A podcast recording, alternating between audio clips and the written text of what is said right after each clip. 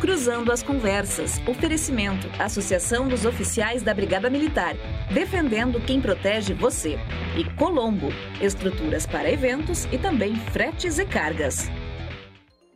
Olá, muito boa noite. Começando mais um Cruzando as Conversas. Eu sou o jornalista Cláudio Andrade e vou conduzir o Cruzando as Conversas na noite desta sexta-feira. Lembrando que o programa é um oferecimento da Associação dos Oficiais da Brigada Militar, defendendo quem protege você, e também da Colombo, estruturas para eventos, agora também fretes e cargas. Deixa eu arrumar aqui a camisa aqui, programa ao vivo é assim, tá ali, muito bem, Cláudio Andrade.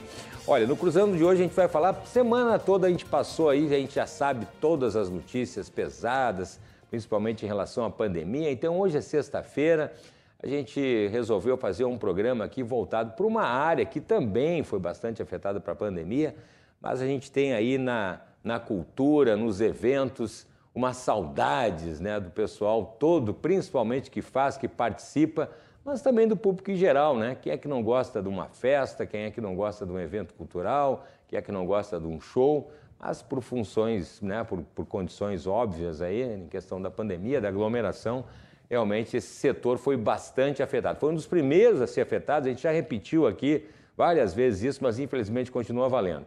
Foi um dos primeiros a ser afetados e provavelmente vai ser um dos últimos a voltar completamente na sua normalidade, se voltar na sua normalidade em função dessa extensão da pandemia.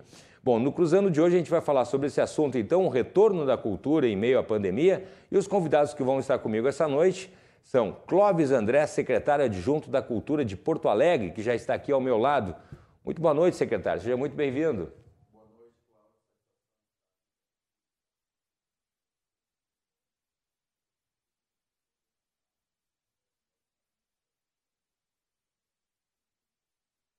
Exatamente, exatamente.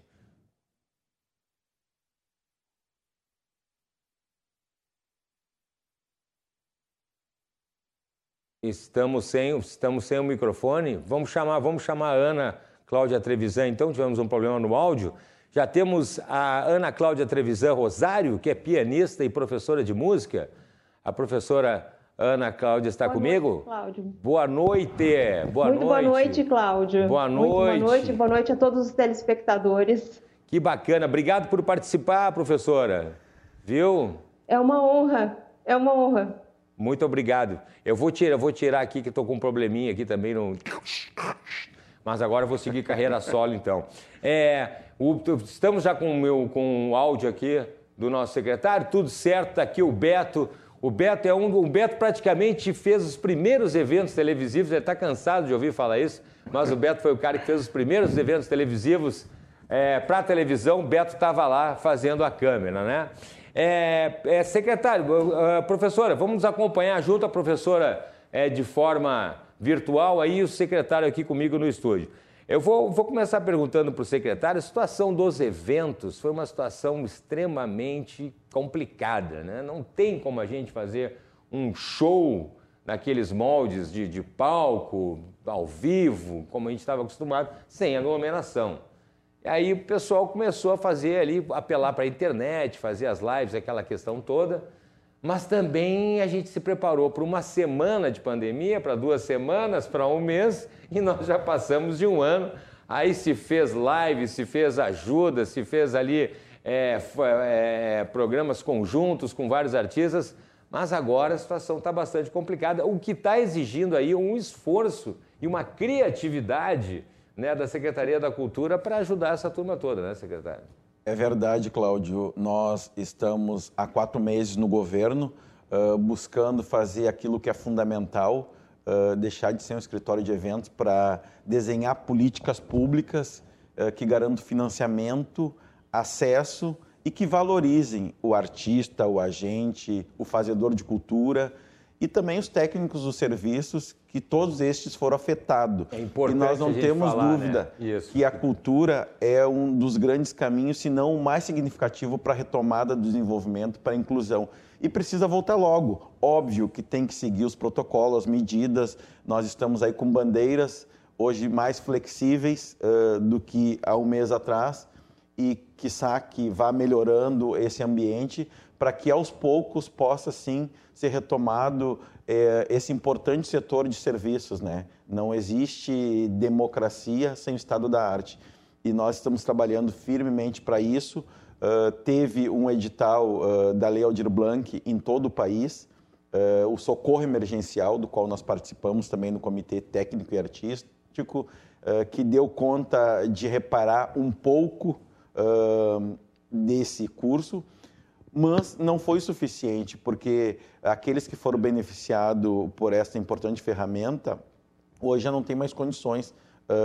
muitos estão, segundo as estatísticas postas aí, eh, nos últimos seis meses, triplicou o número de pessoas em situação de segurança alimentar.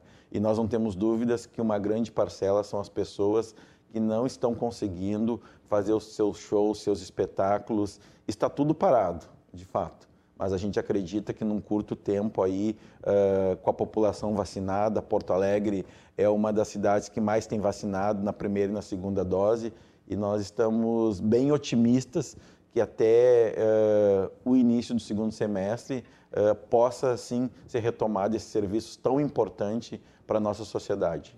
Exatamente, secretário. Inclusive, eu quero depois a gente comentar sobre, a gente quando fala em eventos, a gente pensa que, claro, óbvio, no artista, né? Mas tem toda uma cadeia que envolve os eventos, a iluminação, o pessoal da segurança, o pessoal da limpeza, né? O pessoal da promoção, tem todo um esquema ali de pessoal de som é bastante complexo e, e, e, realmente gera muitos empregos. Bom, vou colocar a professora Ana Cláudia me achará aqui na conversa.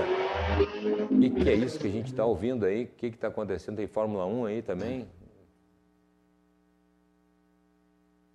Vamos ver o que, pois que é. Não. Está conseguindo me ouvir? Professora Ana, tô, tô ouvindo, tá aí a professora Ana.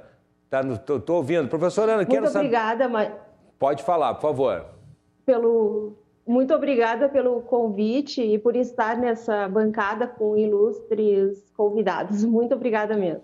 É a gente que agradece. Bom, agora a gente estava falando aqui da questão dos eventos pela parte da Secretaria da Cultura, pela parte do Poder Público. Vamos falar agora, secretário, com uma música, então com uma professora de música, uma pianista, para saber como que é esse lado aí. Tem uma pergunta aqui, professora Ana, da, da, da produção, falando o seguinte: ó, após o sucesso da abertura da temporada de 2021, no último sábado, dia 8 de maio, a Orquestra Sinfônica de Porto Alegre, a OSPA, instituição da Secretaria da Cultura, prepara a segunda atração do ano, que é o Concerto de Música de Câmara Stravinsky 50, que terá a regência do maestro diretor artístico da OSPA, o Evandro Maté, e a participação do músico e ator Ike Gomes, que fará a narração aí da história. E o público vai poder assistir a transmissão neste sábado, amanhã, às 5 da tarde, pelo canal da Orquestra no YouTube e também pela plataforma Cultura em Casa. Por enquanto, as apresentações da OSPA não têm público presencial. Conta para nós, professora, qual é a diferença de uma orquestra online e de uma orquestra presencial? Eu acho que tem uma, tem uma, tem uma grande diferença por motivos óbvios aí, né, professora? É, uma grande diferença mesmo.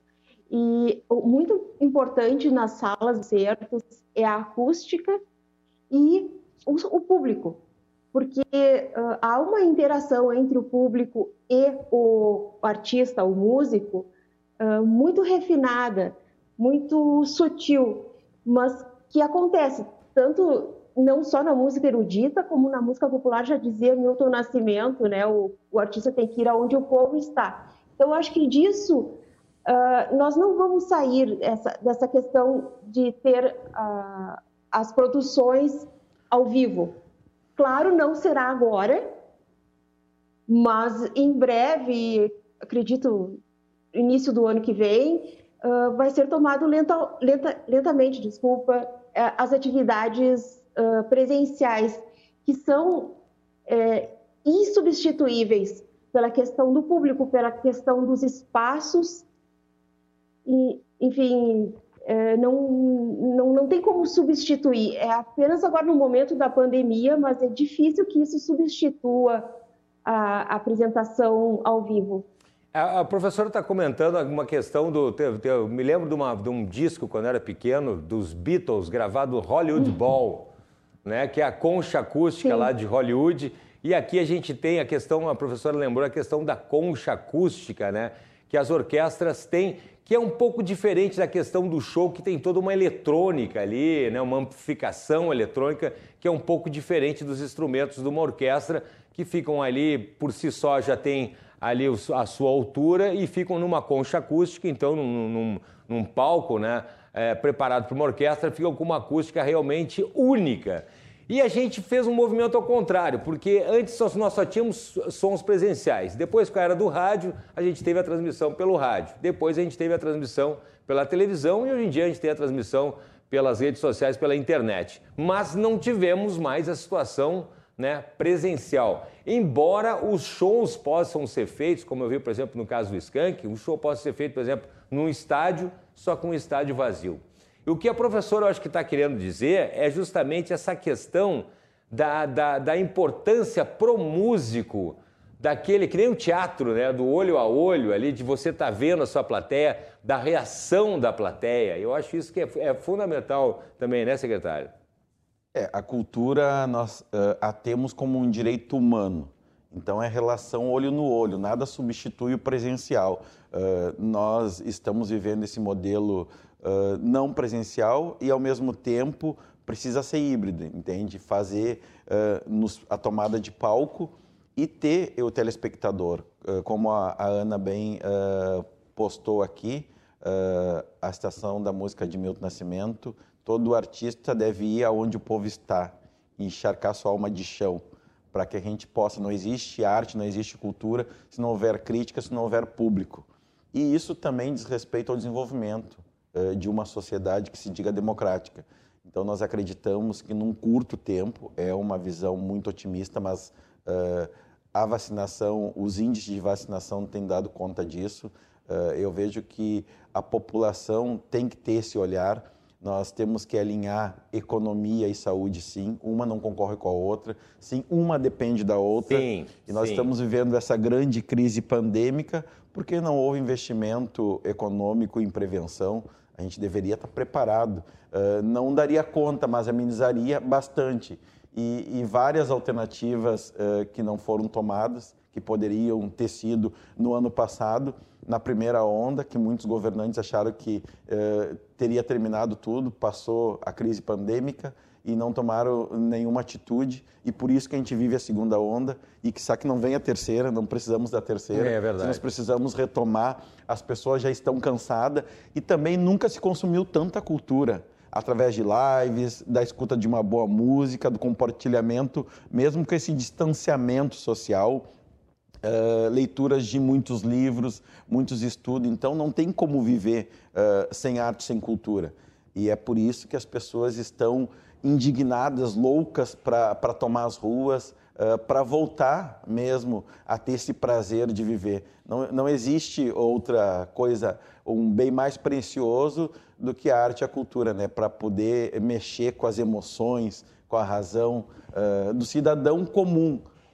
É verdade, não, é verdade. A gente tem que ver dois aspectos aqui. A gente está vendo a questão dos eventos presenciais, né, como a gente começou falando aqui, e também a questão da cultura em si. A cultura não necessariamente precisa de um evento presencial, como o secretário está falando, a gente acabou consumindo do jeito que podia, no caso aí na, pela, pela internet de uma maneira virtual. Eu quero saber da professora Ana, eu me lembro quando eu era menor ali, a maioria da gurizada ali quer, quer ter uma banda de rock, aquele sonho de tocar aquele violão e tal. E aí a gente aprendia muito violão comprando aqueles livrinhos ali nas bancas de revista, ali com as cifras e tal. Quero perguntar para a professora Ana, que é professora de piano. Eu me lembro de ter alguma coisa de piano, mas dá para ensinar piano sem ser de uma forma presencial, professora?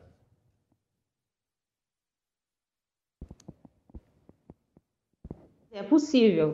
Uh, nós tem meus colegas professores, uh, nós estamos nos empenhando muito na questão das aulas online. Não, não é a mesma, digamos, a mesma forma do que uma presencial também, mas é o que a gente pode, ah, uma forma de adaptação. Que eu também acredito que não institua a, a presencial. Tu que, tu que estudaste violão, é aquele são movimentos do corpo que às vezes o professor tem que ajudar. É Sim. A posição da mão, É, né? Então, uh, nunca vai ser substituir, né? Claro, há uma adaptação, mas não uma substituição. Sim, a gente tem, tem essa questão. E o piano também, casualmente eu estava com um piano, a minha mãe toca piano, professora Ana, eu estava com um piano lá em casa, eu não me arrisquei a tocar piano, acho fantástico, acho um instrumento lindo, mas o piano tem a questão do tamanho do piano também. Eu me lembro que eu contei para um amigo meu, mas aquele piano ocupa um, um lugar na sala e é, um, é um músico, que, que é para o Dan Rola Barcelos, quero mandar um abraço para ele. Ele disse assim, mas Cláudio, pelo amor de Deus, é um piano piano de parede que se chama, né? Tem o piano de cauda e o piano de parede. Sim. Aquele que nem de o sal, no, no correto. Sal, correto, né? Um Fritz Dober. E aí tava lá o piano, ele falou assim: "Mas pelo uhum. amor de Deus, não, não importa que tu não toque, mas deixa o piano lá porque é lindo, é um objeto de decoração maravilhoso." Um piano, um piano na sala de casa mesmo, quem não toca, eu lembro que o pessoal ia lá, dava uma tocadinha, criança principalmente, e a minha mãe dizia, não fica tocando assim, batendo de qualquer jeito, que desafina o piano. É verdade também isso, né, professora? Sim, sim. Até as mudanças climáticas desafiam, desafinam o piano. Uh, e o, o, o, piano é um móvel que ele foi muito bem tratado. A madeira uh, passou tempo para ser uh, preparada para absorver os sons e transformar os harmônicos, que são os, os, as consequências de um som fundamental, existem vários harmônicos. Então, é toda uma madeira preparada, os, os fios de aço. É, isso é, faz de um, de um móvel que deva ser cuidado de fato, porque houve muito preparo para, para fazê-lo, né? É verdade, é verdade. Tem que cuidar. Então, por isso, o cuidado de ter um piano, cuidar o piano em casa. Muitas vezes eles eram feitos de marfim, as teclas eram feitas de marfim, isso muito antigamente, né? Sim. Mas interessante. E, então, era, um, de fato, um móvel que uh, poderia se ter em casa e que deveria uh, se cuidar. Sim, sim. É, não, realmente. Da é mesma muito... forma que seu amigo falou. Sim, seu amigo falou. Sim, sim. Por favor, deixa lá, porque, porque é, um, que é um objeto muito bonito. E eu tô, eu tô falando isso, é, professora Ana, para o secretário também, porque a gente estava falando justamente sobre a questão dos eventos e sobre a questão da cultura, né? A gente está falando mais a questão da música e tal, mas a cultura, ela envolve aí, a gente tem, por exemplo, o teatro também, né? A gente, quando surgiu o cinema, diziam que o teatro ia ficar um pouco de lado como surgiu a televisão disseram que o rádio ia ficar um pouco de lado. Não acontece isso, tem espaço para todo mundo, desde o pequeno, do pequeno show até o grande espetáculo né, do, do, do cinema e também da questão do teatro também, que é, um, que, é, que é a cultura da sua forma mais maravilhosa, eu acho. Com certeza. Uh, nós tivemos o Oscar aí, que tem uma nova modelagem, sim, se adaptando sim. às mudanças, porque nós caminhamos uh, para uma era da inclusão digital e na arte e na cultura não é diferente. Uh, as produções uh, que antes eram passadas uh, nas salas de teatro e de cinema, os grandes documentários que concorriam ao Oscar, hoje são tudo streaming, tudo nas plataformas digitais, democratizou e a gente precisa também levar o teatro, levar o cinema para as comunidades. E, e, esse é o nosso propósito da, do governo Sebastião Melo, Ricardo Gomes, uh, de poder uh, garantir esse direito elementar de acesso àquelas pessoas que não têm muitas vezes uma passagem uh, de ônibus, quanto mais o recurso para pagar o ingresso do Sim. teatro ou do cinema. Sim. Então, democratizar a cultura também é estabelecer essa conexão com as comunidades, com os territórios e, ao mesmo tempo, despertar o interesse e o gosto, porque as pessoas precisam ter essa oportunidade. O Estado, lato senso, tem a obrigação e o dever de cumprir esse papel. A obra maior de um governante é inaugurar pessoas, garantir a sua liberdade, a sua autonomia. E é isso que a gente tem desenhado, é isso que a gente está desdobrando para buscar, mesmo em função da pandemia, porque a pandemia também serve para uma reflexão, para que possamos sermos resilientes, criativos e não ficar dando desculpa, mas olhar para o futuro, nos reinventarmos para poder encontrarmos soluções positivas e dar conta do recado. É verdade, a pandemia mostrou que não, não tem espaço para desculpa, né? Teve que ter realmente uma, uma. Tivemos que parar e pensar, inclusive, na fragilidade que é, que é a vida. É, eu quero voltar a falar com a professora Ana na questão da, do, do, piano, que tem um, um, espaço importante numa orquestra. Agora a gente está falando, por exemplo, de teatro de rua ali. O, o, piano tem aquele preconceito de ser, um, de ser um instrumento, de ser música. A gente tem um acesso, aqui em Porto Alegre, já viu acesso de orquestras é, é, para pessoas que não pagam, né? para pessoas que não, que, que de, de, de graça. Então, eu acho interessante assim, a gente falar essa questão do piano, colocar para como um instrumento também popular também. Como é que, como é que você vê isso, professora?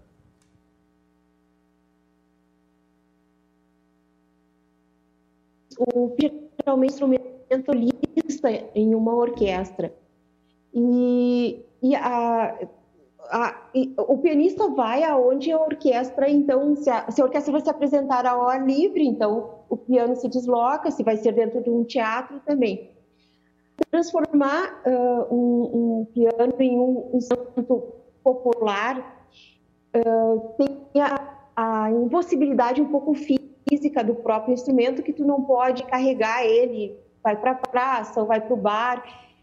Uh, geral dão espaços onde já há um piano. E, e, e, ir para a rua ou ir para outros espaços depende muito da, de uma estrutura que funciona. Pela dificuldade de carregar um instrumento diferente do livro e um violão, que se carrega para qualquer espaço, praticamente. Mas com o piano é um pouco mais difícil devido à, à materialidade dele. Muito bem. Bom, agora 10 horas 22 minutos, vamos fazer um intervalinho cruzando as conversas, mas não sai daí que o programa só está começando. É um instante só, a gente já volta.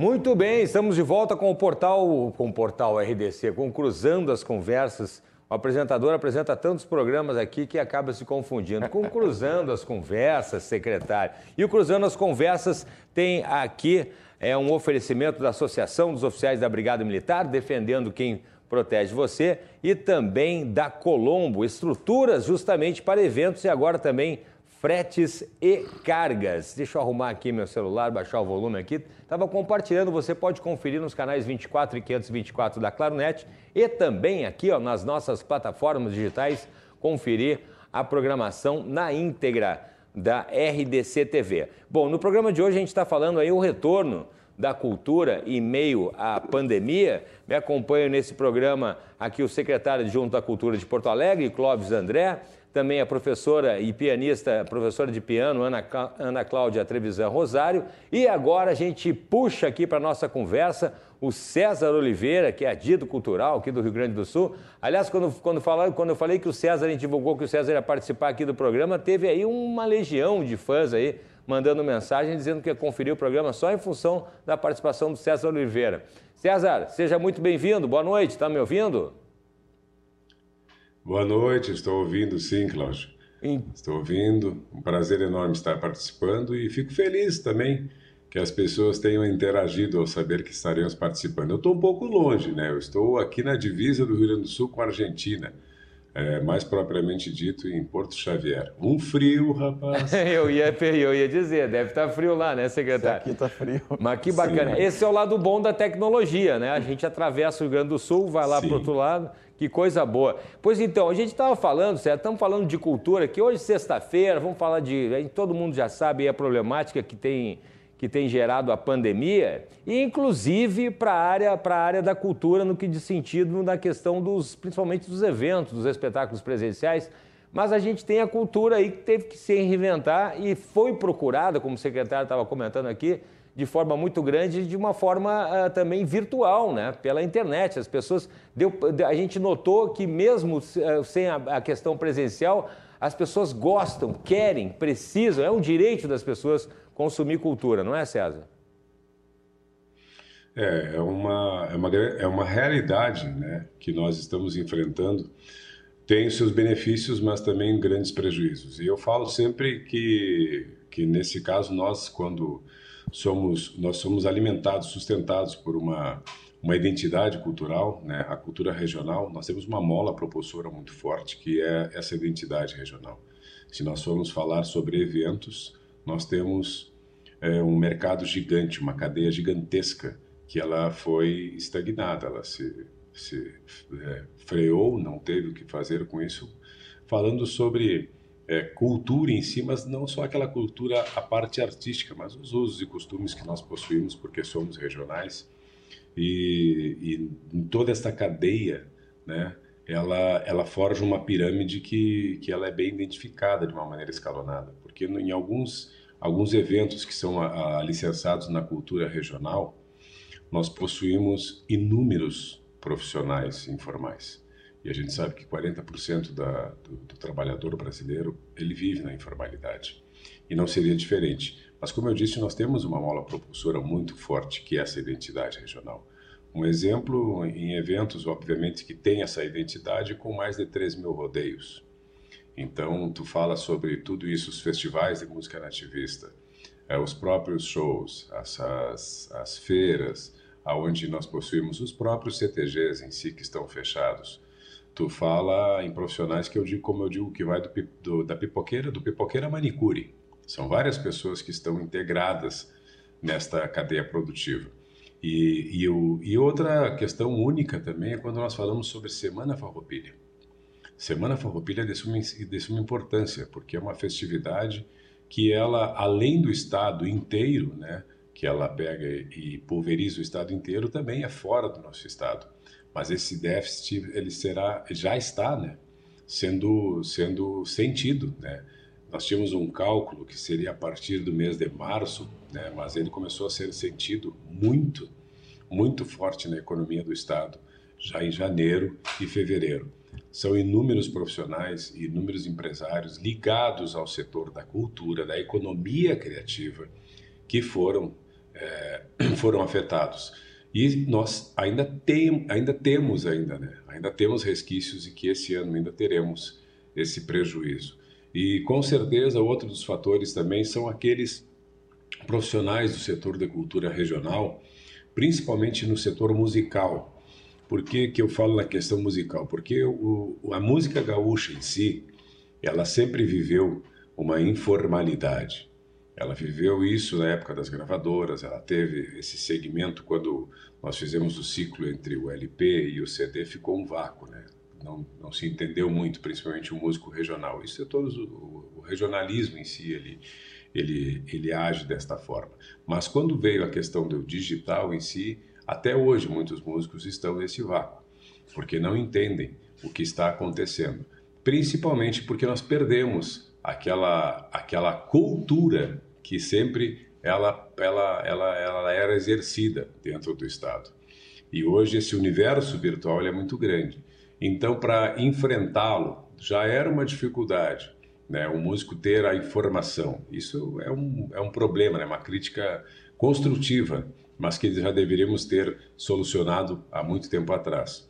Porque essa informação que é necessária, muitos músicos não, não obtiveram elas e não conseguiram chegar a esse, a esse patamar. E quando veio a forceps, fomos forçados, esses músicos foram forçados a aprender, tornou-se mais dificultoso ainda, muito mais dificultoso, porque o presencial é evidente no gaúcho. Né? Nós partimos desde a questão cultural da comunhão do mate, de estarmos próximos, de estarmos nos shows da própria Semana Farroupilha, eh, nos rodeios, eh, nos festivais. Esse presencial ele é muito do nosso povo gaúcho, é muito exercido e nós fomos ceifados de tudo isso. Então, estar fazendo um, um, show, como já aconteceu conosco, estávamos em Frederico Westphalen, outro dia estávamos em Santa Vitória do Palmar, é um espaço físico que a gente consegue, é, consegue nós conseguimos nos apropriar. Mas o espaço virtual, ele é muito concorrido,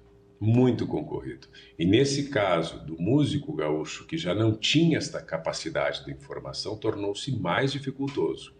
Mas a gente também vê muitos né, que avançaram, muitos que avançaram. Porém, também eu, particularmente, nós vimos muitos que não voltarão à sua profissão. Não voltarão, porque será muito difícil para ele no momento que ele se reinventou, né, que eu considero essa palavra é, sempre usada, mas na arte é muito difícil, na casa, no caso termos a, a, se reinventar, no momento que tu tens a arte, a flor da pele, que tu tens o contato, a energia do público, é de suma importância, a interação, isso é muito importante. Mas claro que tivemos que, que o fazer. Mas essa reinvenção para o mercado da música segmentada no regionalismo, ela foi bem mais dificultosa. Então, aqueles que já investiam na sua carreira, já tinham uma dificuldade em, passar o ciclo digital para, é, para o virtual em si, né, aquele ciclo do CD para o virtual em si, já tinham essa dificuldade, mas ainda tiveram.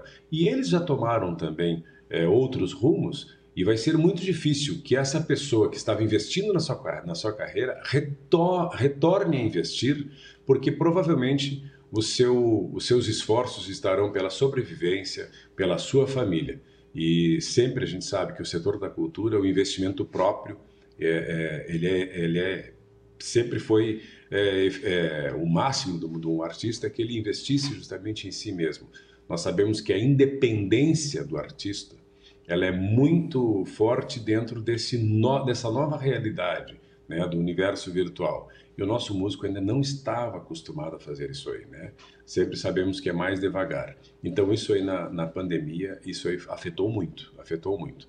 Mas a gente acredita também que a produção de conteúdo foi essencial. Por que, que eu digo a produção de conteúdo? Nós temos história cultural, história musical, todo esse patrimônio que nós possuímos através do turismo cultural, o setor de eventos, a música está inserida, as artes plásticas estão inseridas, o artesanato está inserido, a dança está inserida, o teatro todo, o audiovisual, produzindo todo esse conteúdo, nós estamos também deixando uma fonte de informação, coisa que nós não tínhamos né, muito. Um exemplo que eu te digo que existem nomes do nosso cancioneiro que não são mais lembrados. Né? Talvez hoje tu não consiga nem informação através é, da, do, do, do, da, das redes sociais, através das pesquisas, tu não consiga informação de muitos dos que fizeram a história desses que esse ano completa 50 anos do movimento, somente do movimento nativista. Então nós perdemos muito também, mas agora estamos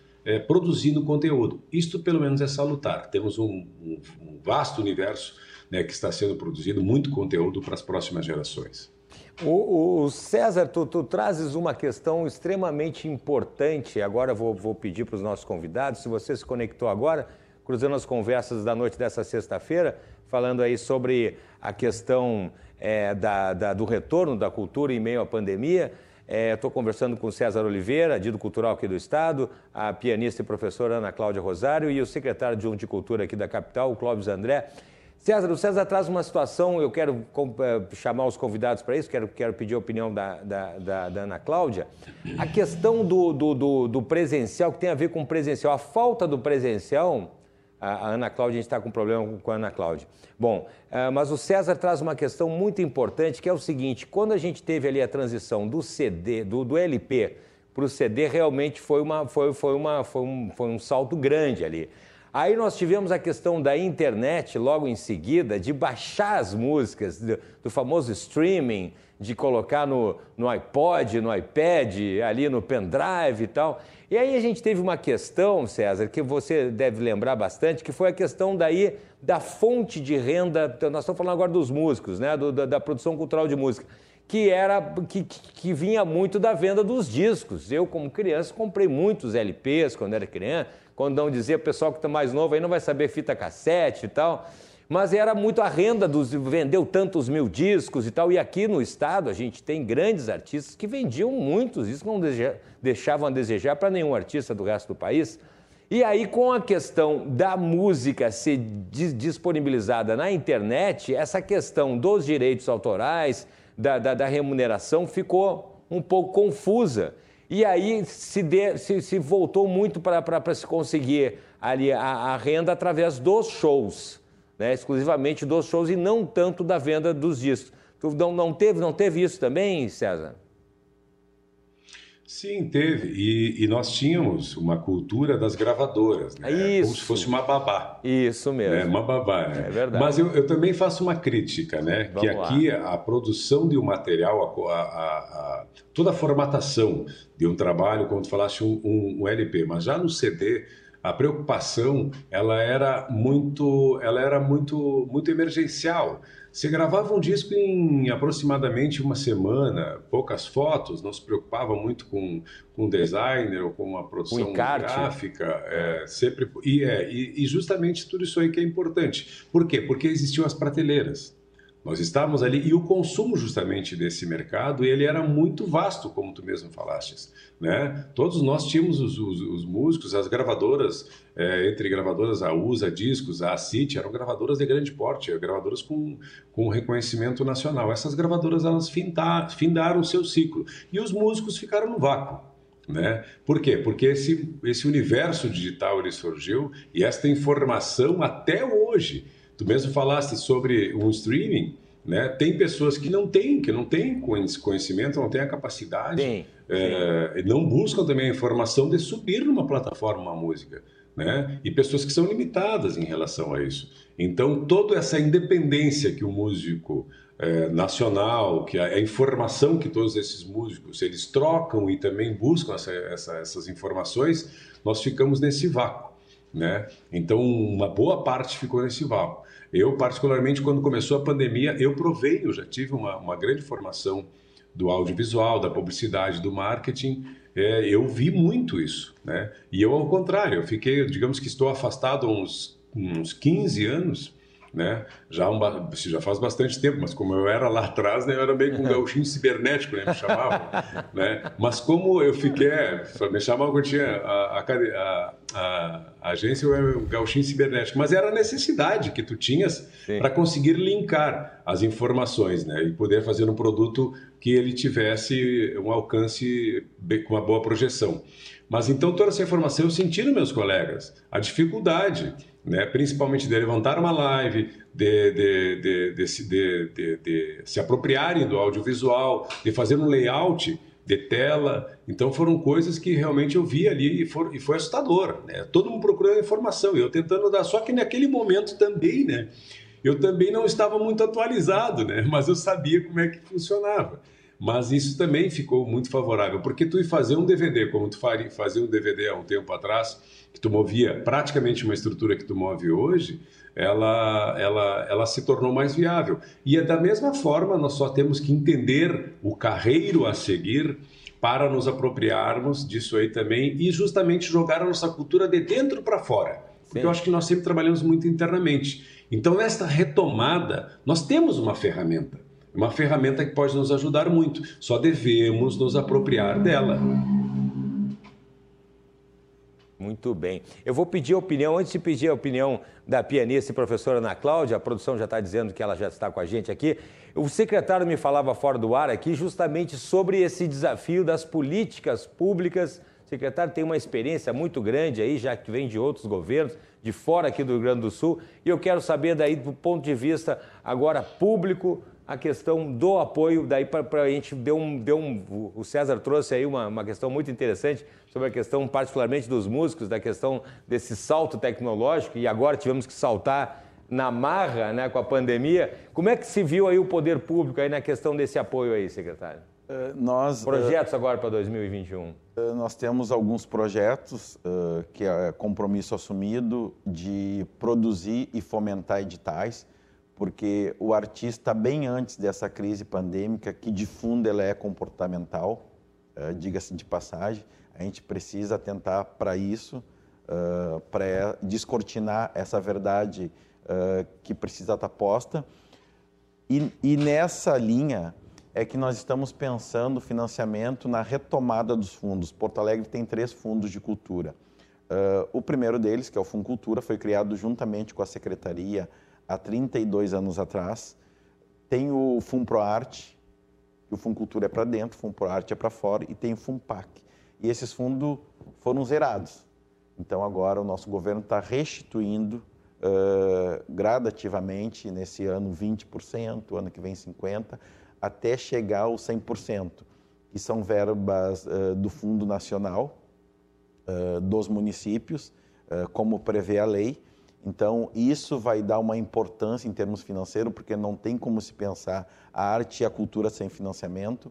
Os governantes eles têm obrigação de zelar por esse bem, de garantir esse apoio, digamos assim, enquanto fomento para que as pessoas possam ter liberdade para fomentar e para criar novos mercados, tendo em vista que as mudanças estão postas e a gente tem que acompanhá-las, senão a gente acaba ficando para trás. O Estado, eh, lato senso, digo, o governo municipal tem que cumprir o seu papel e a gente está fazendo isso uh, pensando gestão. Uh, gestão, ela dá conta do bem mais precioso que a gente tem, que é o tempo. A gente precisa mergulhar, precisa ter diagnóstico, estatística para produzir ciência essa verdade que contra ela nada se levanta. Então, é com base nos dados, na realidade latente do artista, do fazedor de cultura, do técnico uh, que mora em Porto Alegre, resgatar essa identidade e garantir importância através de financiamento. Mas nós não, não nos perdemos apenas nessa questão da prefeitura, porque tem editais, tem ações especiais do governo do estado, tem do governo federal, emendas parlamentares, que diga-se de passagem, o nosso governo decidiu executar, implementar todas as emendas, nós não olhamos para questões ideológicas, não interessa se a emenda vem uh, do parlamentar da direita ou da esquerda, o importante é que é recurso pro cidadão porto-alegrense. E fora isso, tem também ações pontuais na iniciativa privada.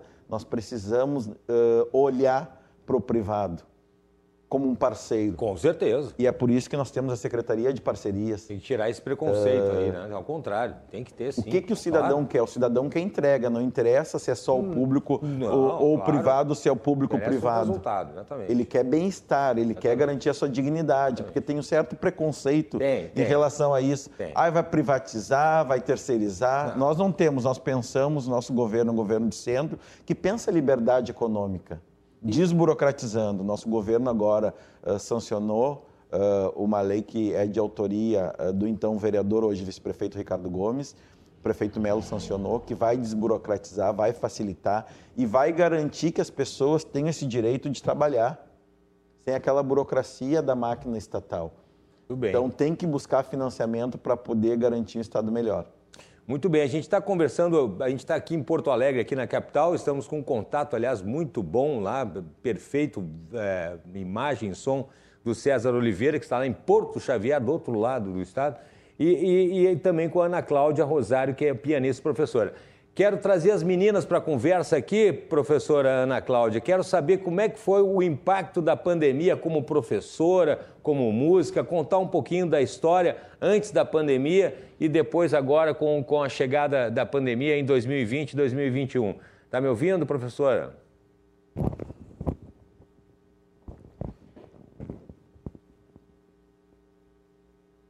Será que a gente está com problema com o áudio? É, é, a tecnologia tem essas coisas. É, é, habilita, é, é, professora Ana Cláudia, por favor, habilitar, acho que falta habilitar ali o, o áudio do celular. E aí e a produção está perguntando se não tem como colocar o celular numa base para não ficar para não ficar mexendo também para não ficar para não ficar tremendo. Vamos ver se, se, se, se, a, gente, consegue ter, melhorar esse, esse contato.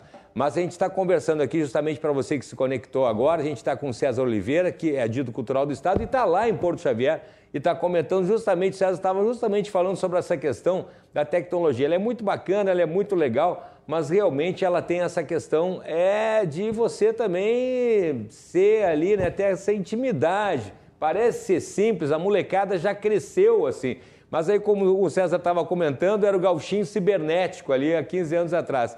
Viu só como você estava comentando ali? Imagina produzir um CD, uma música, é, subir, um, subir, uma, subir uma, uma, uma música ali, um videoclipe na, na, no YouTube. Também já não é tão simples assim, viu só, César? Exatamente como você estava falando ali. É o conhecimento, né? o improviso também que a gente tem, dominar a tecnologia. A gente é, não deve ser. É, não devem ser devorados por ela. Né? Isso foi uma das coisas que eu aprendi, não devem ser devorados, né? E nem fazer dela também alguma para algumas pessoas um tribunal, né? Nós não temos quanto é isso aí. Nós devemos usar, usar para o benefício de todos. E agora cumprimentando o secretário, que naquele momento eu achei que estava, é, não, não tinha visto ele na tela, também a professora é, falando sobre essas políticas públicas que são de suma importância. Isto também é um fator muito positivo, que agora esta, essas pessoas que lidavam da informalidade, elas vieram, aproximaram-se, né? que é uma questão característica do povo gaúcho. É verdade. Eu me lembro que no dia 17 de março, no dia 17 de março, onde o governador é, chamou uma reunião setorial, eu estava lá representando a cultura e disse justamente isso eu não estou aqui representando a cultura, as questões das artes em si, mas sim os costumes, os valores dos povos, porque nós somos alicerçados, nós somos culturais, nós temos essa diversidade cultural, que eu sempre digo que a, que a cultura vai do carnaval lenço no pescoço, mas nós não perdemos o nosso DNA. Nós somos gaúchos com toda essa variação de etnias, essa diversidade das miscigenações que a gente tem, mas nós temos, sem dúvida nenhuma, essa identidade gaúcha. Isto aí é evidente, né? Esse orgulho de ser gaúcho, mas não só quando nos convém. Mas também temos nisso esta, esta, esta é, eu, naquele dia 17 de março eu falei, eu citei uma analogia, né, que o gaúcho é superior ao tempo e nós enfrentaríamos essa teimosia. Enfrentamos, é enfrentamos, é verdade. É, enfrentamos essa teimosia, né? Então nós nós vendo também que nesse nesse momento toda essa necessidade aproximou muito a classe artística, cultural. Isso quando eu falo cultural, eu falo de, de, de toda essa economia criativa, né? Além dos produtores também enxergarem, né? com mais amplidão, de uma maneira bem ampla também, a capacidade que nós temos nesse mercado, de fazer esses links né, que nós temos como produzir com toda esta capacidade, com toda essa natureza, é, é, hoje mesmo nós perdemos uma, uma é, é cultura, porque para mim turismo e cultura eles estão de mãos dadas. Né? Sim, sim. Nós cantamos muito as nossas belezas geográficas, natureza, nós cantamos muito os nossos rios, cantamos muito, é, o mundo canta sua, o seu campo, a sua natureza. Nós perdemos onde? A Ponte do Tigre, lá em Alegrete, que poucas pessoas conhecem. Foi cantado, já foi eternizado. Então, eu acho que essa aproximação com as políticas públicas, com os editais, para fazer esse fomento, né, de dar esta, esta, esta, esse upgrade em toda a nossa cultura, eu acho que também é muito bem-vindo, né, que as pessoas saiam, vamos, vamos nos informar e buscar, porque muitos dos setores, como o audiovisual, que é esse que, eu, que no caso a gente aqui está usando, o audiovisual, ele, ele se apropria muito bem das políticas públicas, o teatro, a dança também, a nossa música também, mas pouco, né? principalmente a questão do, do, mercado regional, e que, querendo ou não, ele é um grandioso mercado. Como eu falei, nós estamos completando 50 anos do movimento dos festivais nativistas. E quando a gente fala em movimentos dos festivais nativistas, nós falamos de uma cadeia produtiva gigantesca, que iniciou lá na Califórnia, da canção nativa, que, que, que, que por vezes também foi transmitido uma transmissão nacional, é né? verdade. no auge dos festivais. É verdade. Né? E essa diversidade musical que nós possuíamos e não possuímos mais dentro dos festivais, ela faz muita falta. Faz muita falta, porque ela nos providencia uma riqueza é, gigantesca, que linka tudo, as artes plásticas, uma coisa está, está junto da outra, faz uma unidade. Né? Nós cantamos o nosso, o nosso Rio Grande nas suas diversas formas, né? nós cantamos com uma diversidade musical entre moçambiques, milongas, shotes, é, reggae, o rock, tudo é muito rico com a nossa identidade cultural aqui, mas somos muito é, teimosos, né? somos muito teimosos, muito bairristas. Oh. E fazemos muito para nós. Eu acho que nesse momento é o momento de nós jogarmos para fora e mostrar como nós possuímos tanta beleza aqui no estado e explorarmos isso. Olha, exatamente. Eu vou então pedir para o secretário falar para o César e para todo mundo que está conectado na gente. Antes a gente falava o nosso telespectador, mas agora pode assistir pelo, pelo celular, pelo tablet.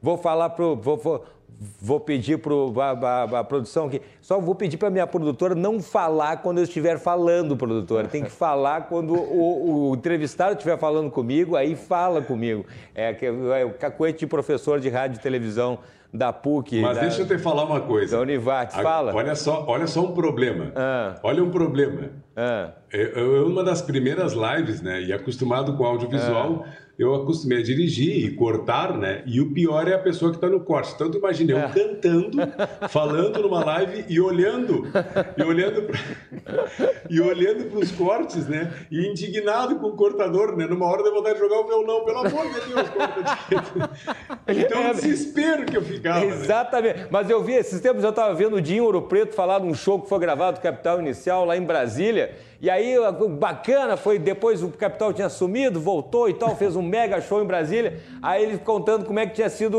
os bastidores. Ele falou: olha, quando começou o show, nós estávamos emocionados, aquela coisa tal, só que estava aberto o meu ponto para todo mundo que estava na parte técnica falando um com o outro. Ajusta a luz, ó, tá faltando, apaga a luz de cima, ó, o retorno do palco, o PA não está funcionando, e ele ouvindo tudo aquilo ali e cantando ali, né? Somos, não sei quem, né? E aí a gente achando lindo, maravilhoso, e o esforço esforço do cara. Mas isso são coisas da minha produtora, coisa mais querida do mundo. Ela estava me dizendo aqui para me chamar o intervalo.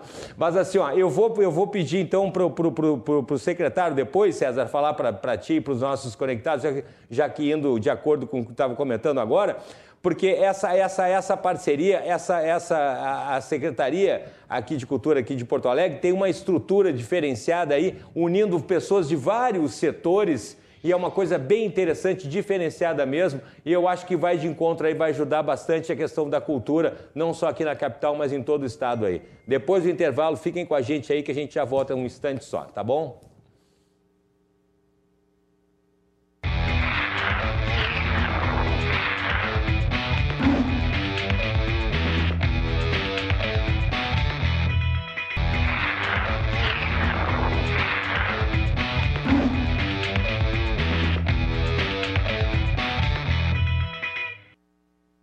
Estamos de volta com Cruzando as Conversas, depois de tomar aqui um pito da minha produtora aqui para me chamar direitinho, os oferecimento aqui, os nossos apoiadores do Cruzando as Conversas, oferecimento da Associação dos Oficiais da Brigada Militar, defendendo quem protege você, e também da Colombo Estruturas para Eventos e agora também fretes e Cargas Colombo. E também deixa eu dar uma dica para vocês aqui do nosso rdcshopping.com.br, o marketplace dos gaúchos. Confere lá ofertas exclusivas. Entre elas, por exemplo, a Magras, lá do Praia de Belas, está com um combo de beleza Magras, com hidratação facial, mais termolipo, mais drenagem localizada, de 257 por 159 reais. rdcshopping.com.br tem várias ofertas, vários produtos e entre algumas das ofertas você recebe os produtos em casa sem pagar o frete, sem pagar nada mais por isso. Dá para parcelar, tem várias condições, confere lá, rdcshopping.com.br. Bom, no programa de hoje, vamos então já partindo para a parte final do programa, estamos falando do retorno da cultura em meio à pandemia. Temos o prazer de conversar com César Oliveira, que é agito cultural aqui do estado, está lá no outro lado, em Porto Xavier, com um sinal, né, secretário, impecável. Dá para ver que o gaúcho cibernético, gauchinho cibernético lá, continua mandando muito bem. E com o secretário Clóvis André, secretário adjunto da Cultura de Porto Alegre. Eu estava pedindo para o secretário, quero pedir para o secretário contar um pouquinho, falar para o César e também para quem está conectado a gente, dessa estrutura que foi montada aí, das pessoas que participam, até do próprio nome ali, da designação da, da secretaria e os planos agora para 2021. Secretário, por favor. Uh, primeiramente, eu quero saudar o César Oliveira, adido cultural da nossa cultura gaúcha, expressão maior do nosso Rio Grande. Uh, eu que trabalhei como assessor técnico no Instituto Gaúcho de Tradição e Folclore, então nós construímos lá com Cláudio Quinerim uh, a Associação da Discografia, digitalizamos tudo e sei da importância uh, e do bem que é os festivais. E olhando para isso, nós também planilhamos resgatar os festivais, Opa. porque nós somos a capital do Rio Grande do Sul. E antes, na Secretaria da Cultura, tinha uma estrutura que foi terminada no governo passado que eram as manifestações populares, onde colocava tudo junto, carnaval, tradição e folclore. Nós vamos priorizar devido à importância cada uma dessas pautas. O carnaval tem a sua importância, a tradição tem a sua, assim como o folclore. E a gente precisa resgatar lá, nós temos na coordenação de música o Elton Saldanha, que está coordenando também a, a organização dos festejos farroupilhas aqui no Parque da Harmonia, e, e já tem uma concessão aí, vamos transformar aquilo num grande equipamento cultural da cidade, uh, para resgatar também a nossa tradição. Uh, e nessa seara, a Secretaria da Cultura, ela sofreu uma transformação. Uh, há 32 anos ela pertenceu ao eixo social, que é o seu seio, que é o simbólico, que é o patrimônio, que é a memória. O nosso governo trouxe ela para o eixo econômico, porque nós precisamos movimentar a economia. Tem que falar Então, disso. agora a Secretaria da Cultura não é mais só Secretaria Municipal da Cultura, é a Secretaria Municipal da Cultura e Economia Criativa, para trabalhar algumas das diretrizes que o César, eh, César bem ponderou ali uh, na sua fala.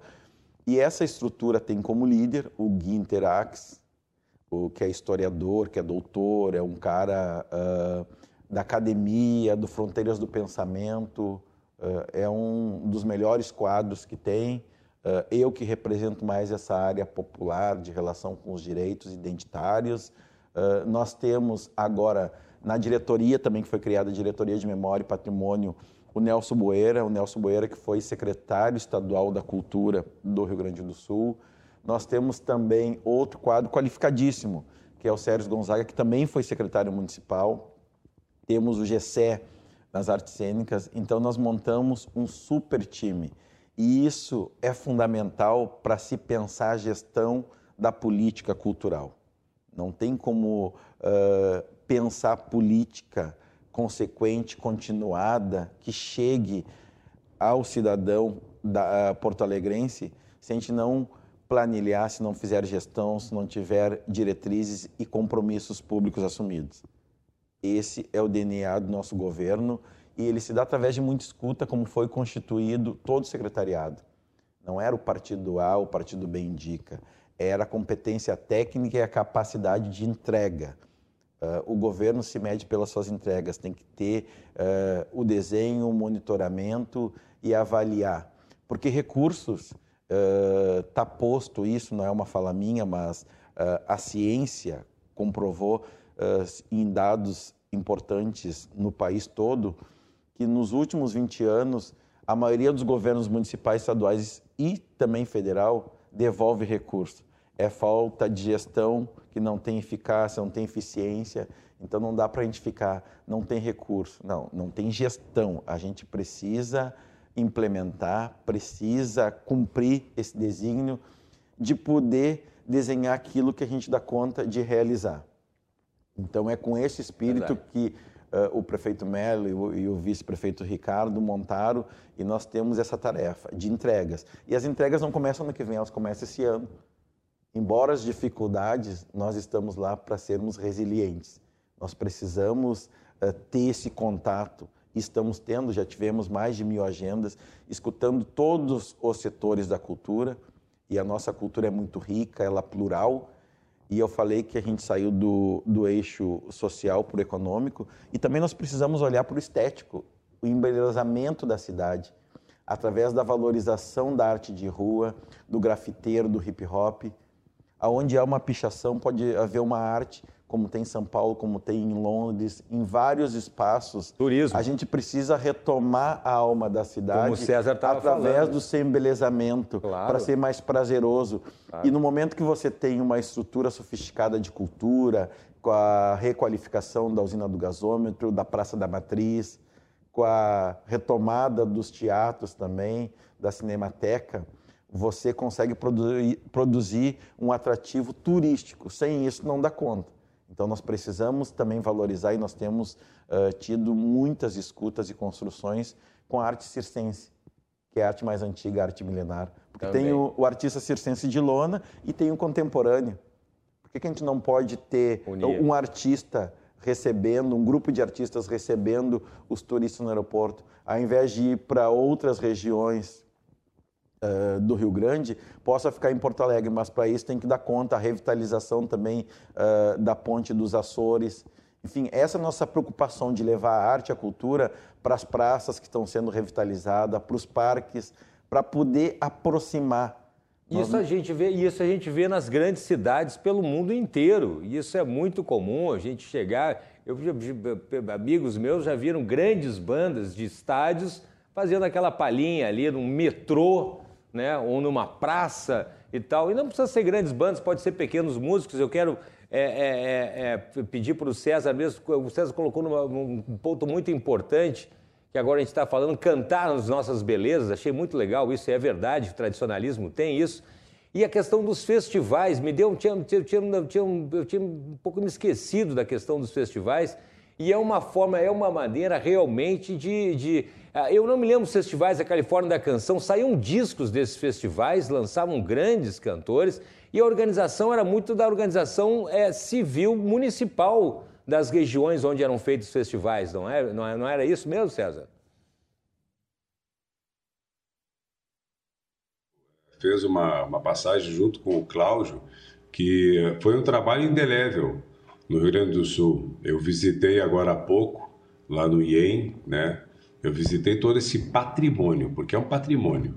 É um patrimônio histórico e, e fico feliz em estar falando com uma pessoa que fez parte é, desse processo, né, que, que foi é, garimpar todo esse patrimônio histórico. Como tu mesmo falaste, os festivais que estão completando 50 anos, eles já chegaram a um número de 80, 83 festivais. Tu imagina um movimento desses de 50 anos fazendo uma produção que em cada município, tu mesmo citaste, ah, o cartão postal desse município eram os festivais, era um festival eram os grandes festivais, os pequenos festivais, os médios festivais, mas o Rio Grande todo ele era pulverizado por esse movimento. As Califórnias, como falavam.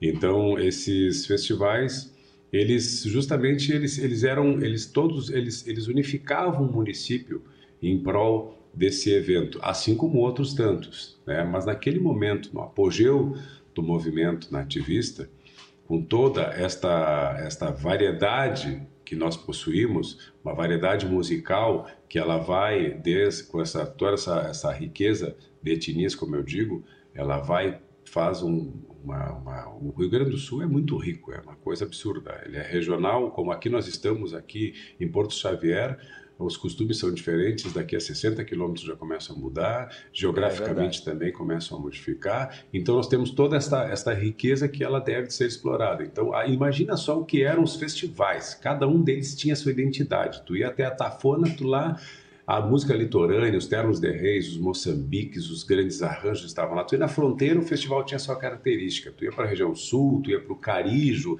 cantava o chimarrão, o mate. Tu ia para Dom Pedrito, tu cantava a, a paz daquela região, tu, tu, tu, eclodia o turismo através da música. É e como bem disse também o secretário, sobre a, a, a, importância da nossa capital, a importância dela, mas a importância que ela também faça braços para, para, para, para o interior, né? que, que tenham todos esses braços, que tenham todos esses esses aportes. E hoje eu falo muito sobre a questão turismo, cultura, turismo, cultura, cultura, turismo. Por quê? Porque eu presumo que hoje nós devemos de vir das fronteiras para o centro. E como bem disse também o secretário, sobre todas as revitalizações da capital, nós temos a capital com o maior número de esculturas do país.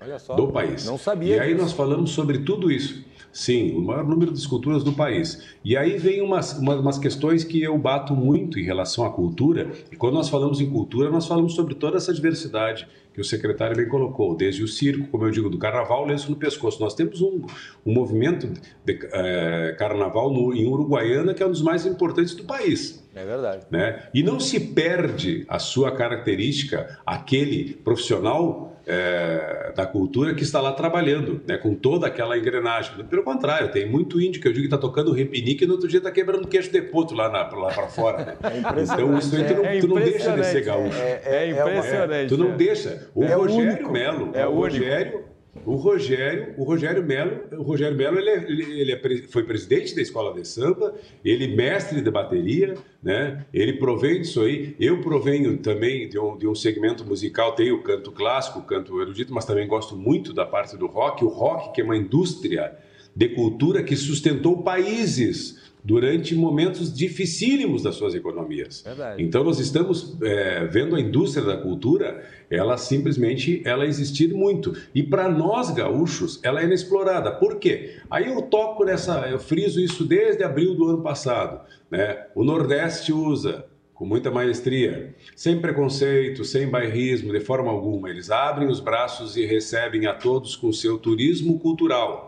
Né? E eles fizeram uma máxima que, para mim, desde que, eu, que eu, eu venho debatendo sobre isso, eu coloco, né? que eles pegaram um bandido e transformaram num mito que é Lampião. E nós não conseguimos pegar os nossos heróis, os nossos monumentos, o nosso paixão Cortes, o nosso laçador, o intelectual do nosso Rio Grande e colocar ele devidamente no lugar certo, para que as pessoas possam levar um bebelô, tirar uma foto. Imagina um acampamento Farroupilha, se estivesse lá hoje naquele parque, o laçador né, inserido com vários é, locais, casas de etnias para fazer trajetos é, turísticos, né, que nós pudéssemos mostrar toda essa diversidade, a, a, a parte açoriana, a parte negra, a parte indígena, né, todas as o italiano, toda a gastronomia, toda essa riqueza e por quê? Que ela, ela, ela, como é a maneira dela ser, ser, ser projetada? Através das artes, sem dúvida nenhuma, né? Pintar o que é nosso,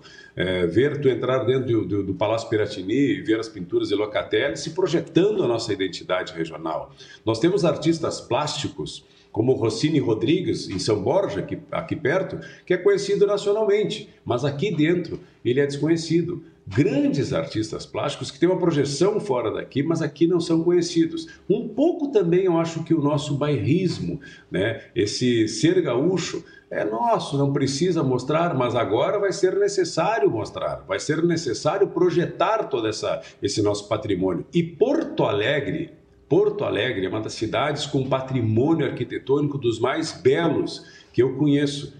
Isso que a gente conhece, claro, que não fazendo comparações com, com povos muito mais antigos, mas tem um patrimônio arquitetônico maravilhoso. O que, que é essa cidade de Porto Alegre? A costaneira podendo ser usada, né? um, tu tendo um pôr de sol como aquele ali. Isto nós tendo também, ah, no outro lado, já o município de Guaíba, que, é, que, é, que está aqui junto, está interligado, tudo que a gente pode usar, os parques de Porto Alegre e os artistas estão inseridos em todo esse trabalho. Como bem disse o secretário, quando tu, eu falo quando tu chega num país como Havaí, tu chega lá, tu vê uma havaiana, né, Chete? Te largando é. o colar, tu chega é. na Bahia, a primeira coisa que tu quer é encontrar uma baiana. Então aqui, nada, né? Tu encontrar um gaúcho seria muito favorável, chegar ali e mostrar os é caminhos, mas também tu encontrar toda a diversidade, porque essa pessoa não vai deixar de ser gaúcho se ele for uma pessoa que fizer a introdução muito bem feita, que faz que o tradicionalismo, digamos que não está fazendo, né? O hip hop, o hip hop ele cuida da sua comunidade, ele está inserido nas escolas.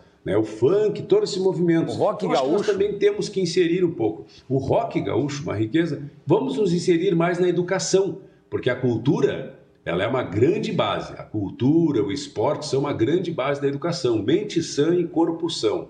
Esta é uma das frases mais antigas que eu conheço e que ela é muito vigente e vai ser muito salutar nos dias que estão por vir. A minha, minha produtora está perguntando aqui para ti, César, do festival, como é que é Festival da Barranca? É isso? Festival da Barranca. Da Barranca, é, o festival quer... interno, o é. festival fechado. É. Opa, olha aí, ó.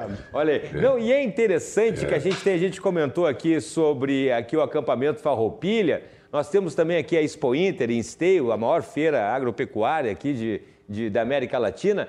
Eu acho interessante, o César está levantando uma questão agora, trazendo pra, inclusive para a pandemia, mas fora da pandemia, quando passar, se Deus quiser, vai passar, a questão do turismo, né, da valorização. Eu acho muito interessante isso. Eu acho que a gente tem esse, esse barrismo, tem, mas eu acho que a gente podia avançar muito mais no turismo regional, inclusive. Tem gente que gosta nada contra, né? Conhecer outros países. Tem gente que se gaba de conhecer Buenos Aires e Montevidéu e o sujeito não conhece aqui os, os aparados, aqui não, não sabe, não, não, não, conhece a serra, não conhece a fronteira. Eu achei muito interessante essa questão de trazer, que o César traz, de trazer das fronteiras para dentro também. E vai de encontro, eu acho que com essa questão também dessa política cultural da, da, daqui da capital, que pode capitanear isso aí, com perdão do trocadilho, né, secretário? Uh, com certeza, a gente precisa pensar e o nosso governo uh, colocou no eixo do desenvolvimento econômico o turismo, a cultura e a sustentabilidade. Hoje não se faz nada sem pensar a economia verde. Mesmo antes do Joe Biden vencer as eleições, já se caminhava para esse destino. Então, o turismo, não temos dúvida, uh, que é o grande atrativo. E nós somos uma cidade, como bem uh, disse ali o César Oliveira, nós precisamos resgatar essa memória que estão uh, nos prédios, estão nas casas uh, do bairro Petrópolis, uh, na própria Independência ali, porque que a Avenida Independência, a beleza, um dia eu me parei a olhar, passei tantas vezes por ali e não percebi a riqueza, a arquitetura. Sim, é, ali é uma é a saída de Porto Alegre, na época. E, e, a gente poder revitalizar, requalificar esses espaços é, é devolver a cidade para quem vive nela. Eu já vou até fazer aqui, aproveitar aqui, secretário, fazer aqui, já aproveitar a presença do César ali falando nisso, no turismo. No Rio de Janeiro, por exemplo, tem um local lá no Porto, onde teve lá uma, uma, uma, uma questão de, de, de, assassinatos de escravos ali, e foi feita uma escavação e foi encontrado ali ossadas e tal. E o pessoal colocou aquilo como um ponto turístico, colocou, revestiu de vidro. Aqui a gente tem o centro histórico, foram encontrados ali, por exemplo, escadarias ali na Praça da Alfândega, que o pessoal não sabe o nome, por que, é Praça da Alfândega? Tinha uma alfândega ali, a Praça do Portão, tinha um portão ali. A Santa Casa, por exemplo, que está completamente centro de Porto Alegre, era fora de Porto Alegre, fora do portão, a cidade fechava às 10 horas da noite. Eu acho interessante resgatar isso. Fizeram uma, uma escavação ali, eu acho que na, na, na onde a Praça da Feira do Livro, e, e, e, taparam de novo aquilo ali. Aquilo ali tinha que deixar aberto ali. Ali, tinha, ali a água chegava do Guaíba, chegava ali, ali era o porto. Isso é história, tipo, a Rua da Praia, por que, que é Rua da Praia? Chegava ali a praia. É, eu acho, eu acho, eu acho que a gente tem que. Eu acho que o César está tá, tá comentando isso. Eu acho que o turismo está totalmente ligado com a cultura e é um gerador de, de, de, o, de renda. O, o, o, Rio tem toda uma negritude à flor da pele com a sua revitalização. Eu acompanhei parte do processo e, inclusive, o que você fala é o crime do Cais do Valongo, que foi descoberto ali uh, uh, com a revitalização no governo uh, do Eduardo Paes, que agora voltou a ser prefeito do Rio de Janeiro, né? desenvolveu toda aquela área e tem uma riqueza da presença negra ali, a Pequena África, a Gamboa, a Pedra do Sal, ali ressignificou a importância uh, ao longo do Museu do Amanhã. Então você vê toda uma riqueza, uh, aquelas paisagens lindas, uh, aquele, aquelas imagens que foram grafitadas lá, gigante pelo artista Cobra, entende que tem um renome internacional. E nós aqui, eh, só para passar rapidamente, que eu sei que o tempo está se indo, Estamos né? quase no finalzinho. Uh, nós temos em Porto Alegre, quando eu fui secretário da Igualdade Racial aqui do governo uh, do prefeito Fogaça, dois anos depois Fortunati, foi criado em Porto Alegre o Museu de Percurso do Negro. Então, lá na Praça Brigadeiro Sampaio tem um tambor, lá próximo ao gasômetro. O tambor é o primeiro marco legal. O segundo que não foi feito seria na Igreja das Dores, naquele corredor que era uh, o Largo do Pelourinho, onde os negros eram açoitados. Aí se fez um na, uh, na Praça da Alfândega, ali quando a gente passa, uh, quem vai da esquina democrática em direção ao gasômetro, à sua direita tem, tem a pegada africana, que é um outro marco legal. No mercado tem o Bará do Mercado. E no chalé da Praça 15 nós temos o mosaico do Pelópitas Tebanos. Ainda falta fazer o marco legal esse da Igreja das Dores, e o da Esquina Democrática, porque antes de ser Esquina Democrática, na década de 60, era Esquina do Zaire. E para fechar o grande finale disso, tem que construir um memorial do legado africano. Numa linguagem mais digital. E nós podemos ter essa marca e, e ter uma presença internacional. Porque hoje não se trabalha mais com museu, né? Aquela coisa estática, de juntar porque é caro, para preservar, tem Sim. que ter profissionais. Então a gente tem que entrar nessa lógica digital que a gente foi empurrada para ela. Então, só para fazer uh, essa, essa, essa, essa relação do Rio riqueza, de Janeiro, da riqueza, do Rio, com, com Porto Alegre. Com Porto né? Alegre. Né? E, e, Porto Alegre começou tendo uma camada uh, identitária uh, açoriana, portuguesa, por muito tempo uh, viveu também o romantismo do modelo europeu e teve a presença inegável da contribuição negra, não apenas no centro, mas a cidade de Baixa tem uma riqueza extraordinária. O próprio nome das ruas são nome de abolicionistas. Sim. Ali surgiu a ilhota, Sim. os principais valores, enfim, a riqueza da cultura que fez esse contraponto, entende, entre a baixa e a alta cultura. Fico feliz que esteja, que, tenha, que esteja, que esteja na pauta essa, essa, essa construção da memória, não vou dizer nem resgate, essa construção da memória, que é justamente o que o César estava falando aqui. Imagina quando a gente passar agora, a gente prestar um pouco mais atenção, já que a gente ficou privado de poder passear, de poder viajar, e a gente vai ter que voltar aos poucos. Pessoal dá valor aqui também né, para o nosso Rio Grande. Eu estava vendo esses tempos ali, estive em Torres, lá pouca gente sabe, em Torres tem a casa número um de Torres, que é onde ficou hospedado Dom Pedro I, que vinha do, vinha do Rio de Janeiro para Uruguai, a cavalo. A cavalo. E aqui a gente tem no interior do estado uma história que conta a história do país, no Rio Grande do Sul, através de muito sangue, inclusive. Estou errado, César? Sim, sim. Uh, hoje, se tu for falar sobre patrimônio, sobre história, é, é praticamente inexplorado. Né? Eu vou partir do princípio que tu tem uma cidade no centro de, de, do, do, Rio Grande do Sul, chamado Caçapava do Sul, que poucas pessoas sabem ou conhecem e sabem que existe um forte naquele centro daquela Opa, cidade. No centro daquela cidade existe um grande forte.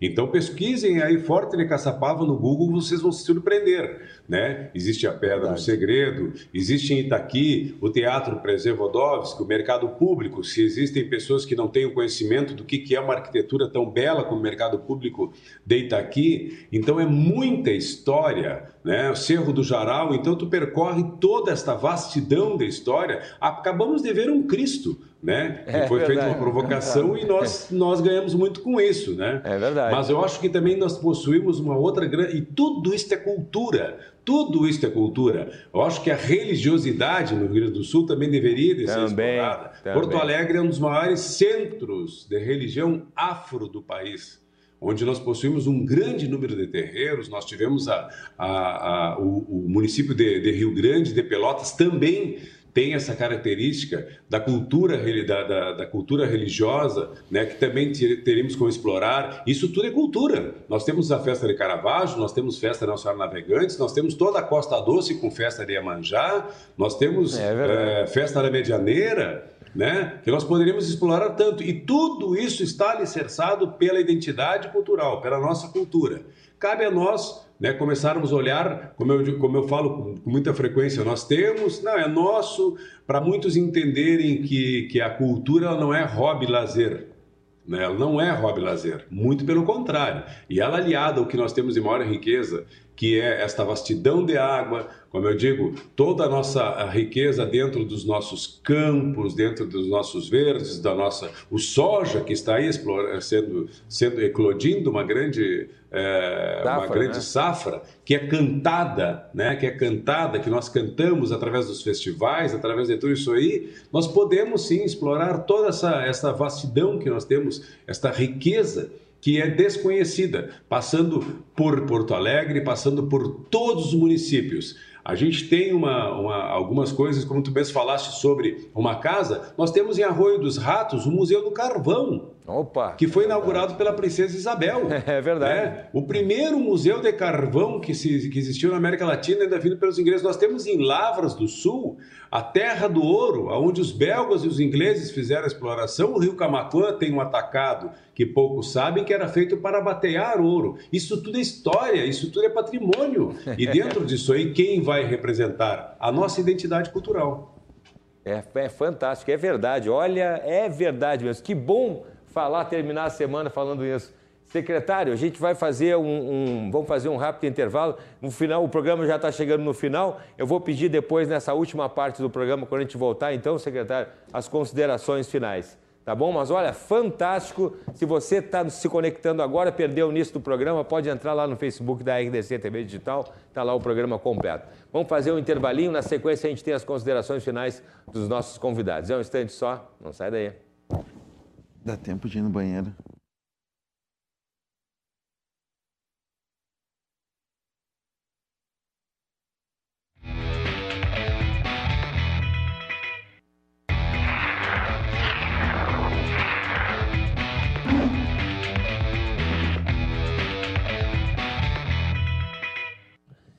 Cruzando as conversas de volta para a parte final do programa. Hoje estamos falando aí do retorno da cultura em meio à pandemia. Lembrando que o Cruzando as Conversas tem um oferecimento da Associação dos Oficiais da Brigada Militar, defendendo quem protege você, e também da Colombo, estruturas para eventos e agora também fretes e cargas. Bom, nessa última parte do programa, eu ia pedir as, as considerações finais dos nossos convidados. Eu estou conversando hoje aqui com Clóvis André, que é secretário adjunto da Cultura de Porto Alegre, participando aqui no estúdio em Porto Alegre, e com o César Oliveira, que está lá do outro lado do estado, adido cultural aqui do Rio Grande do Sul, lá em Porto Xavier.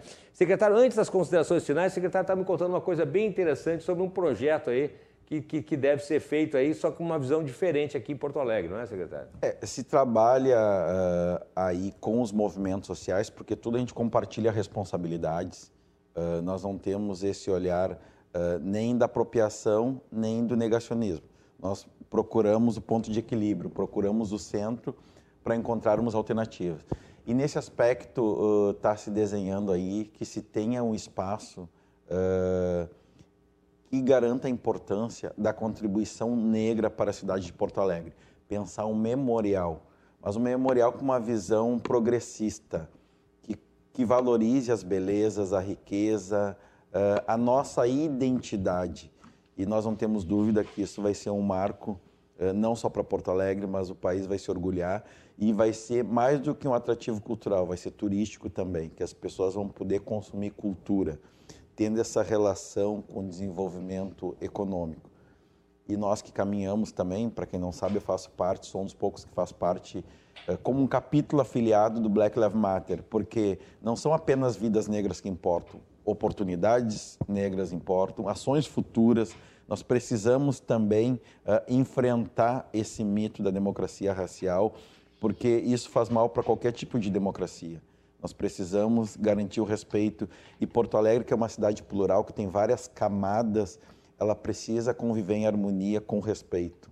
Para a gente produzir mais arte, mais cultura, a gente precisa uh, ter essa ambiência, né? E tem recurso para isso, secretário, como estava falando antes, né? Porque também às vezes a gente nós fica Nós precisamos aqui... de bons projetos, nós precisamos, assim, ó, uh, investir em ação formativa. Nós tivemos, ao longo do tempo, as famosas oficinas. Nós precisamos de uma coisa estruturante. Ação formativa, com conteúdo programático, metodologia, carga horária, certificação e projeto formativo continuado. Aí a gente já une a educação, o mercado de trabalho com essa responsabilidade do desenvolvimento. E é nisso que nós estamos apostando, porque as entidades, como bem disse o César, precisam se qualificar e não é estralando os dedos ou fazendo um curso. Nós precisamos ter isso como um ente perene e permanente. Como montar uma documentação, como Sim. elaborar um projeto, como competir, como formar mercado. Então, esse é o nosso olhar. E aí eu retomo para o início da minha fala aqui. Ter a cultura como um direito humano universal. Então, a gente também tem que pensar quem está lá. Não pode ter aqui uh, a cultura cobrando de quem não vai apresentar, porque cabe a ela também garantir condições. Muito bem. Produção, temos já a nossa pianista Ana Cláudia Rosário, pianista e professora. Perdemos o contato lá no início do programa. Retomamos o contato com a Ana. Ana, está nos ouvindo? Estou aqui. Que... Estou aqui. Tudo bem. Que bom, que bom, Ana. Estou gente... Infelizmente, a gente já está chegando no final, na última parte do programa. Temos aí pouco mais de 10 minutos de programa. Ana, gostaria que você comentasse então, para encerrar aí a sua, a sua visão dessa volta então da Posso? cultura, da música depois da pandemia.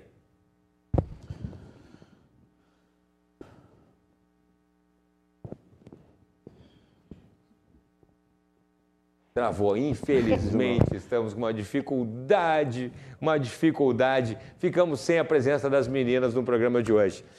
Meu querido César Oliveira, olha, grande participação. Gostaria que você fizesse. A, a minha produtora quer, que, quer que eu pergunte do festival. O César já falou do Festival da Barranca.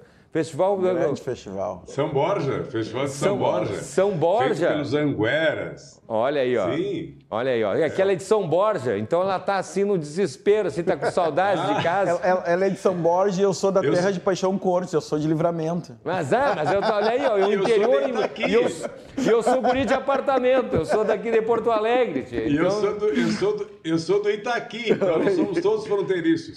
fronteira. Ó, vizinho. Ela a falando, fronteira fazendo vizinho, fronteira. A fronteira fazendo fronteira. Mas é isso aí que a gente está falando, gente. Eu gostei, porque eu gostaria que, pra, infelizmente, o tempo está esgotado ali, a gente tem mais cinco minutos ali para o César. Gostaria que o César desse as considerações finais e falasse aí dessa. Eu acho que isso é um, é um grande caminho agora para a gente pensar, refletir. Agora, se Deus quiser, a gente vai ter a vacina aí agora, pós-pandemia, para a gente daí, depois de aprender essa lição, esse susto todo aí, né? A gente, a gente ir para esse caminho aí. Eu gostei muito dessa expressão das fronteiras para o centro do Estado aí, pensar o Estado dessa maneira. Gostei muito disso, César. É, agora nós estamos vendo aqui, né?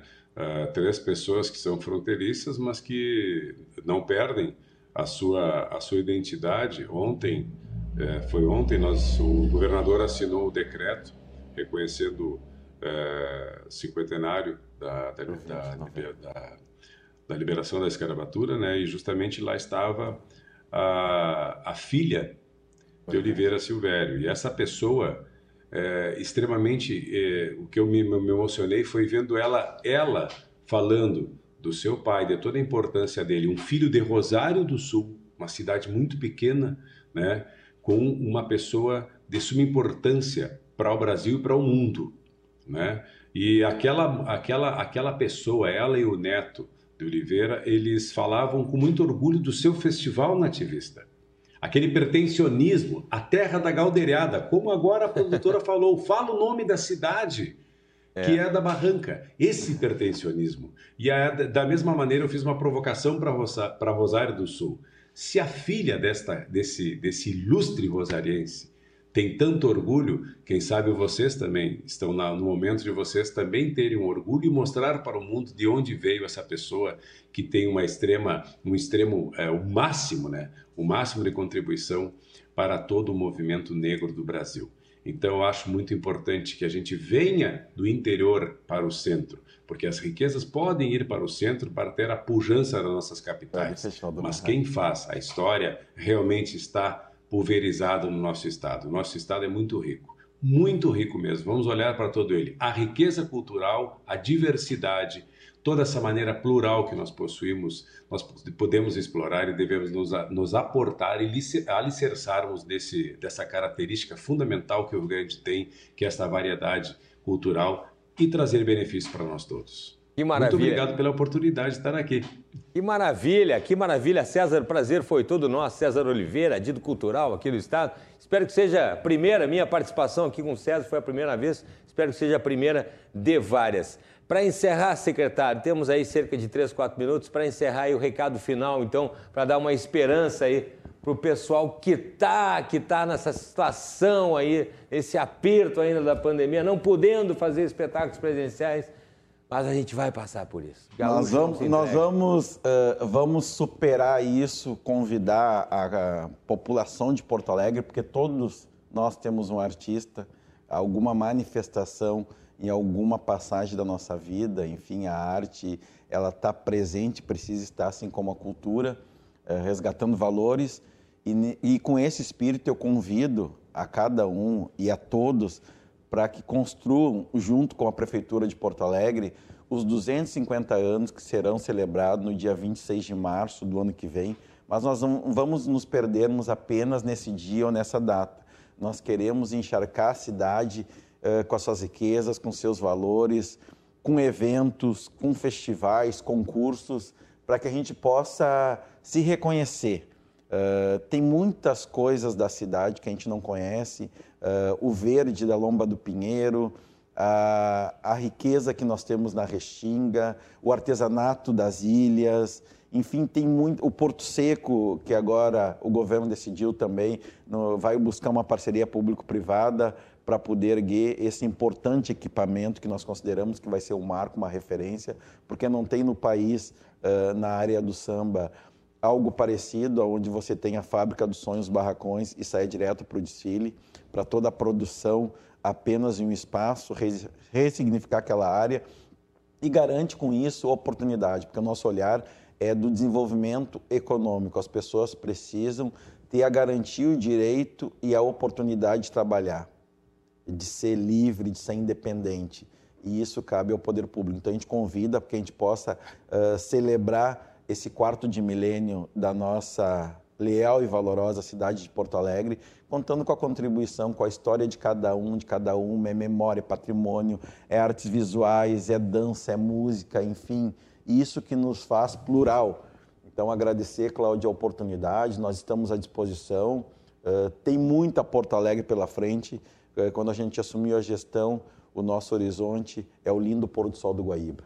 Ah, que maravilha. Muito obrigado, secretário. A minha, a minha produtora, Nádia Martins, fã do Festival da Barranca, lá de São Borja, está me dizendo para mim não encerrar sem pedir aí um trechinho de um poema para o César, talvez de, algum, de algum pedacinho de alguma música, a capela mesmo. César, o que, que tu pode fazer aí? Senão a Nádia eu vou apanhar aqui da minha produtora aqui, César. O que, que tu pode fazer por mim para a gente encerrar? Hoje é sexta-feira, né? Final de semana tá aí. O que, que tu pode fazer para a gente aí, César? Rio Grande do Sul, o gaúcho quer cantar. Verdade, olha A querência, o céu azul os verdes campos e o mar, e as mulheres que são belas, as calmas noites nos rincões, o céu bordado de estrelas, mantos heróis e tradições. Rio Grande do Sul dos prados que não têm fim. Por maior que tu sejas, Rio Grande, caberá sempre dentro de mim. Olha Ah, que barbaridade! César Oliveira! César, meu querido, muito obrigado, viu? Uma ótima noite. Fica com Deus e até a próxima, César. Brigadão. Muito obrigado. Um abraço a todos, um bom fim de semana. Valeu, um abração. Tá aí, secretário Clóvis André, muito obrigado pela participação, tá bom? Vamos, vamos ficar acompanhando aí esse trabalho todo, tá bom? Tamo junto, Porto Alegre. Valeu, obrigado. Quero agradecer a Ana Cláudia Rosário, teve uma participação, não conseguimos, a tecnologia não ajudou, mas ela vai voltar aqui no Cruzando as Conversas outras vezes. Quero agradecer também a sua audiência, o seu carinho, viu? Muito obrigado. Fique com Deus, um ótimo final de semana, se cuide. E a gente se fala aqui na programação da RDC TV. Até mais, tchau, tchau.